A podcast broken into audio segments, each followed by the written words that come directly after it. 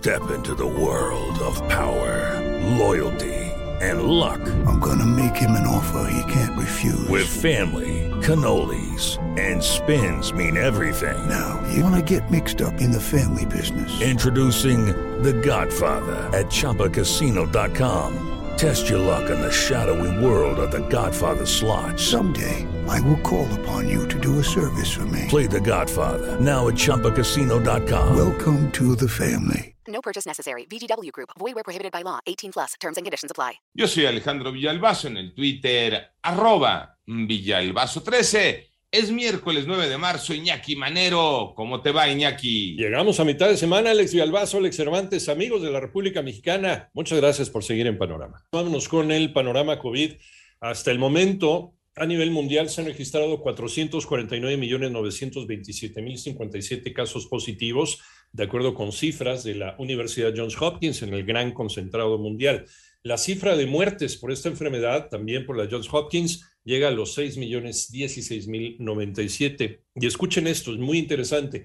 Según un estudio de la Universidad de Oxford publicado en la revista, que es una revista de divulgación científica Nature, los contagios por COVID-19 están asociados con cambios significativos y perjudiciales en el cerebro. Pueden hacer que el cerebro se encoja que se reduzca la materia gris en las regiones que controlan las emociones y la memoria, además de dañar las áreas que controlan el sentido del olfato. Pero conste, es solamente un estudio.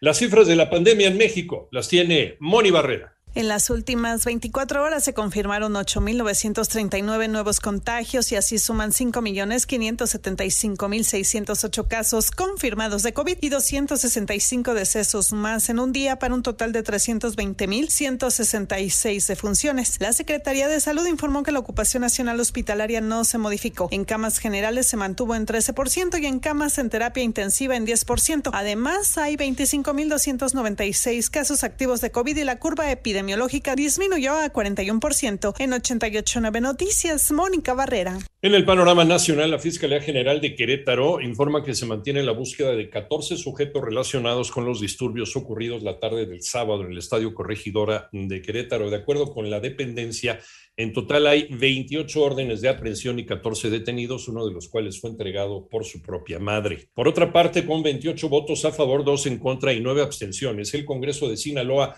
aprobó la despenalización del aborto hasta la semana 13 de gestación. Y el Consejo de Agua y Drenaje de Monterrey, Nuevo León, aprobó un incremento del 7% en las tarifas del servicio de agua para aquellos usuarios que gasten más de 10 metros cúbicos al mes. Los hijos de Alejandra Cuevas ampliaron la solicitud de juicio político en contra del fiscal general Alejandro Gertz René Ponce. Para ratificar y ampliar su solicitud de juicio político contra el fiscal general de la República, Alejandro Hertz, acuden a la Cámara de Diputados los hijos de Alejandra Cuevas, presa desde el 2020 en el penal de Santa Marta, Catitla, acusada del homicidio doloso de Federico Hertz Manero, hermano del titular de la Fiscalía General de la República. En entrevista, Ana Paula Castillo destacó que la reciente filtración de audios en los que el fiscal hace comentarios misóginos muestra que no solo ejerce violencia de género, sino que evidencia que usa su cargo para influir en la decisión de la Suprema Corte. Y nosotros estamos buscando buscando la libertad absoluta de mi madre el próximo lunes 14, ya que eh, al momento de que se dieron estas filtraciones y que el fiscal tuvo acceso al proyecto que se va a discutir en el Pleno, creo que es muy importante que la Corte nos otorgue la libertad absoluta de mi madre. Para 889 Noticias, René Ponce Hernández.